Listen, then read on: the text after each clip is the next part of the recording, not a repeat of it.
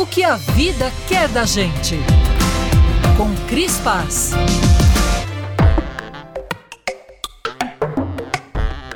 Certos filmes já nascem para entrar na grade curricular obrigatória, não só dos alunos, mas de todo cidadão.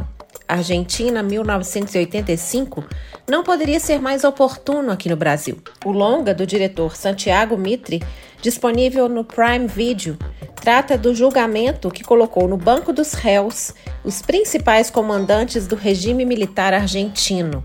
Em pauta estava a responsabilidade direta ou indireta daqueles militares em torturas e mortes de opositores ao regime. Calcula-se que até 30 mil pessoas morreram nos porões da ditadura mais sanguinária da América Latina, que foi de 1976 a 1983. Parece até uma aula encomendada para os brasileiros que ainda não entenderam o que significa uma ditadura. Não, na Argentina não houve anistia, enquanto no Brasil nenhum general foi julgado. Deu no que deu. Há pouco mais de 20 dias, assistimos a atos de terrorismo, depredação do patrimônio público e civis pedindo o exército de volta, como se nunca tivessem aberto um livro de história. A Argentina 1985 poderia ser só mais um filme sobre julgamento, cenas teatrais e fogueiras de vaidades.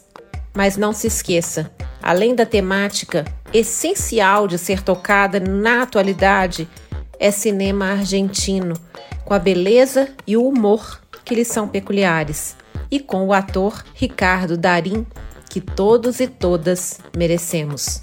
Eu sou a Cris Paz, no Instagram, arroba.